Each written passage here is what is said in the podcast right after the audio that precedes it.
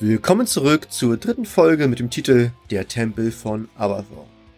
Werden unsere Helden sich mit den Zwergen anfreunden oder werden sie hinters Licht geführt? Wortwörtlich, denn im Tempel lauern dunkle Gefahren.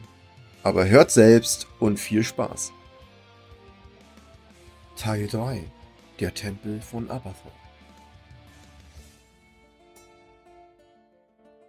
Eine schattige Schlucht und das leise Rauschen des Windes hätten damals eine ganz andere Geschichte erzählt.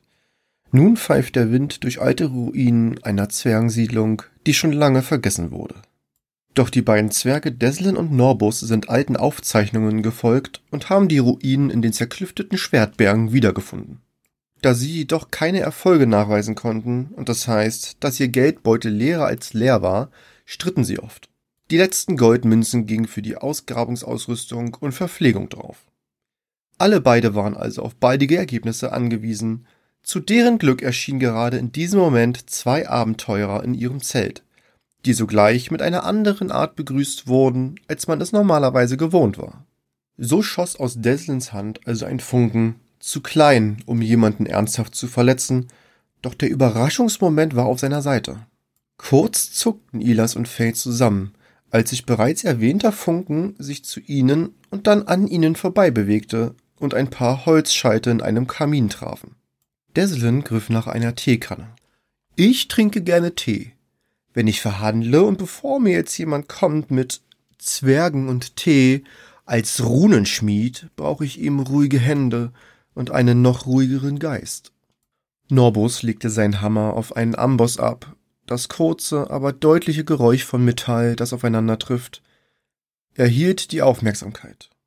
Im Gegensatz zu Deslin kann ich mich am besten konzentrieren, wenn ich etwas schmiede und etwas zum Hämmern habe. Was die meisten Diplomatie nennen würden, nenne ich einschüchtern. Und nun setzt euch erstmal. Gerade geräumig war es nicht, doch in der Nähe des Kamins, auf dem das Wasser für den Tee köchelte, gab es einen Esstisch, an den die beiden auch Platz nahmen. Deslin stellte vier Holztassen auf den Tisch. Ilas lehnte sich locker in seinen Stuhl und Faye wartete gespannt darauf, was Zwerge für Kräuter in ihren Tee tun. Also wenn ihr euch schon so nett vorgestellt habt, ziehe ich dem gleich. Ich bin Ilas, umherziehender Bade, Langfinger, magisch begabt, übrigens süßer Feuerball und kürzlich zusammengekommen mit dieser wundervollen Waldelfe und aus Leylon ausgebrochen. Faye, möchtest du dazu noch was ergänzen? Außer, dass wir auf dem Weg nach Vandalin einen weißen Drachen gesehen haben, ungefähr vor ein paar Minuten, und ich dachte, dass ich gleich als Kerze ende. Nein, alles erwähnt. Während bereits etwas Tee aufgesetzt wurde, einfacher Salbertee, wie Faye bemerkte, und sie sich aus ihrem eigenen Kräuterbeutel ein wenig Eichendrinne dazu mischte, spuckte Deslin das Teewasser wieder aus, als er das Wort Drache hörte. Was? Hier gibt es Drachen? Hast du gehört, Norbus? Drachen, hier, es reicht nicht schon ein verfluchter Tempel, mit dem wir kein Gold verdienen, jetzt geht uns auch bald das Hirschfleisch aus. Als ob es Desle nicht bemerkt hätte, machte er sich eine kurze Notiz zum Thema Tee. Verfeinern mit Rinde, darunter eine kleine Skizze von Norbus, wie er von einem Drachen davonläuft. Mit einem kurzen Grinsen schaut er zu Norbus, der gerade dabei war, ein altes Papierstück auf den Tisch zu legen. Jetzt hört endlich mit diesem Schwachsinn auf. Drache hin oder her. So schneller wir in den Tempel kommen und dieses Vieh erledigen, desto schneller sind wir aus diesem öden und bierleeren Tal raus. Als alle die Karte auf dem Tisch liegen sahen, die zu einem großen Teil aus Löchern bestand, erwähnten die Zwerge, dass dies die letzte Aufzeichnung zu diesem Tempel wäre und markierten die unheimliche Begegnung mit einem Eisennagel. Hier an dieser Stelle war dieses schleimige Vieh, was uns auch direkt zu euch bringt. Erledigt es und wir geben euch einen Teil der Beute ab, von dem wir wissen, dass es sie gibt, die wir aber noch nicht haben. Na, Deal? Zusammengefasst, ihr wollt euch nicht in Gefahr begeben und wollt uns wie Söldner bezahlen? Mit Gold, das ihr nicht habt? Klingt wundervoll und gar nicht nach der dümmsten Idee seit langem. Warum wollt ihr wirklich in den Tempel? Sagt die Wahrheit und eventuell helfen wir euch. Faye wusste, dass Zwerge von Natur aus nicht gerne ihr Wissen über bestimmte Dinge teilten, vor allem wenn es um edle Mineralien, Kristalle oder sogar wertvolle Edelsteine ging. Falls sie in diesem Fall recht behalten sollte, und sie hatte die großen, böse, grinsenden Zwergenstatuen gesehen, so trifft dies nur auf einen Zwergenkult zu. Doch bevor sie ihre Fragen stellen konnte, antwortete bereits Deslin. Also eventuell habt ihr einen kleinen Vertrauensvorschuss verdient. Schließlich haben wir euch bis jetzt etwas harsch behandelt und vor dem Drachen habt ihr uns auch gewarnt. Was sagt euch der Name Abathor? Während Faye nun langsam eins und eins zusammenzählte und ihre Gedanken die Begriffe verfluchter Tempel und Abathor verknüpfte, blickte Ilas ins Feuer und beobachtete die Funken, die fast in einem bestimmten Rhythmus an der Luft verglühten, so als ob Worte fließend ineinander übergehen. Hm. Gutes, solides Feuer? Wissen es macht und meist teuer wird es für uns im verfluchten Tempel, mit dem Leben könnten wir bezahlen, finden aber bestimmt tollen Krempel. Wo wir bei Krempel sind, äh, ich kenne einen Abador aus Niewinter. Ausgezeichneter Ramschhändler hat mir meine Laute verkauft. Nein, es geht hier um den Tempel von Abathor, dem Gott der Gier. Aber was genau wollt ihr so Besonderes aus dem Tempel plündern? Norbus hatte bereits geahnt, dass die Fragerunde sich weiter hinzieht. Also holte er ein altes Buch hervor, es sah so aus wie ein Tagebuch, und als er es öffnete, sah man auch konkret die handschriftliche Ausarbeitung. Doch gab es mehrere Notizen unterschiedlicher Handschrift, teilweise mit losen Zetteln versehen. Norbus blätterte bis an eine bestimmte Stelle, an der ein smaragdförmiger Edelstein skizziert wurde. Dieses Buch gehörte einst den Priestern dieses Tempels.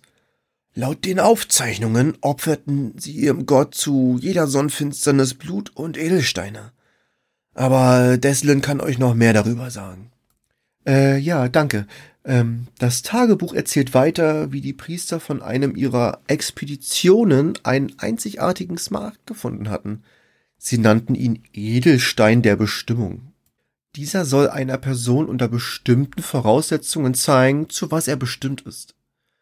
Der Verfasser des Tagebuchs, Harrock, schreibt weiter, dass unter allen Mitgliedern des Tempels nur er Visionen vom Stein erhalten hatte. Ah, jetzt kommt meine Lieblingsstelle. Ja, Harrock spricht davon, in seinen Visionen drei Edelsteine gesehen zu haben und dass es nun seine Bestimmung ist, die restlichen zwei zu suchen. Er forschte also weiter, doch fand nichts. Naja, auf der letzten Seite notierte Harrock nur noch, dass Abathor den Edelstein als Opfer einforderte. Ja, nicht nur ein einziger Edelstein, sondern drei magische Edelsteine. Während die Augen von Norbus bei dem Erwähnen der Edelsteine förmlich leuchteten, schaute Ilas bettelnd zu Faye. Seine Augen formten sich zu einem Hundeblick. Na komm schon, das lassen wir uns doch nicht entgehen, oder? Einen magischen Stein, den sogar ein Gott haben will. Wenn wir Glück haben, hilft er uns sogar bei deinem Waldproblem. Die schwarze Magie vertreibt sich nicht von alleine, Faye. Ob es nun der charmante Blick von Ilas war oder dass er endlich mal etwas sagte, das Sinn ergibt, willigte sie kopfnickend ein. Bereits in der Hoffnung, dass es zu einem Deal kommt, holte Norbus eine Flasche Schnaps hervor und stellte sie auf den Tisch. Anschließend handelten alle um ihren Anteil der Beute. Jeder darf sich dem Edelstein der Bestimmung als würdig erweisen und ihn halten. Der Stein verbleibt anschließend bei den Zwergen, sollte der Stein wirklich magischen Ursprungs sein, so soll versucht werden, damit Face Wald zu retten. Ilas schreibt über das Abenteuer eine Ballade und bleibt alleiniger geistiger Eigentümer über die Beschaffung aller drei Edelsteine. Weitere Schätze werden fair aufgeteilt, wobei Ilas bemerkte, dass fair Fays zweiter Vorname wäre, was aber nicht weiter in den Vertrag mit aufgenommen wurde. Alle weiteren Ressourcen gehen an die Zwerge, die dadurch wieder ihrem Handwerk nachgehen können. Weiterhin setzte Faye noch einen Rabatt bei den Zwergen durch, der erst durch mürrisches Blicken abgelehnt, dann aber durch Fays Elfenscham akzeptiert wurde. Die Passage landete im Vertrag. Alle schlugen ein, und Norbos öffnete den Doppelrohr Ginger, ein mit Ingwer aromatisierter Halbling-Whisky. In jeder Flasche ist eine ganze Ingwerwurzel eingelegt. Norbus zischte ihn weg und goss nach. Deslin trank aus und stellte das kleine Gefäß aus Ton an exakt die gleiche Position zurück. Ilas trank zögerlich und ring nach Luft. Faye trank aus, aber erwähnte, dass der Likör Ayat aus Honig und Beeren um Weiten besser ist als das. Nachdem nun also getrunken wurde und bereits ein Feuer entfacht war, wurde endlich die ersehnte Rast eingelegt. Ilas und Faye konnten sich, nachdem sie die Nacht durchgemacht hatten, nun endlich auf ihre Ration freuen und aufs Ohr hauen. Es gab Trockenfleisch und Brot, Beeren und Kräuter und viel Schnaps. Für Ilas eher weniger viel Schnaps, aber gerade so viel, dass er kerzengerade in seine Hängematte fiel. Die Nacht verschlang die Schlucht und der Tempel hüllte sich in Schatten, als plötzlich etwas nach Ilas griff. Doch er wachte nicht auf. Alles um ihn war schwarz. Als er anfing, panisch in eine Richtung zu rennen, bemerkte er, dass seine Schritte sich anfühlten, als ob er auf einer Glasscheibe stand. Ilas schaute auf den Boden, als er in ein dunkles, tiefes, sich immer wieder spiegelndes Grün blickte und eine unbekannte Frauenstimme hörte. Mein Sohn, blick in deine Seele und erinnere dich. Der Boden unter seinen Füßen öffnete sich und er fiel in einen Vulkan. Doch er fiel nicht, er flog, er wurde aus einem Vulkan katapultiert wie ein Fels, der anschließend in einer Burg einschlug, als er plötzlich aufwachte und sich den Schweiß von der Stirn wischte. Was für ein schrecklicher Traum. War das nie Winter?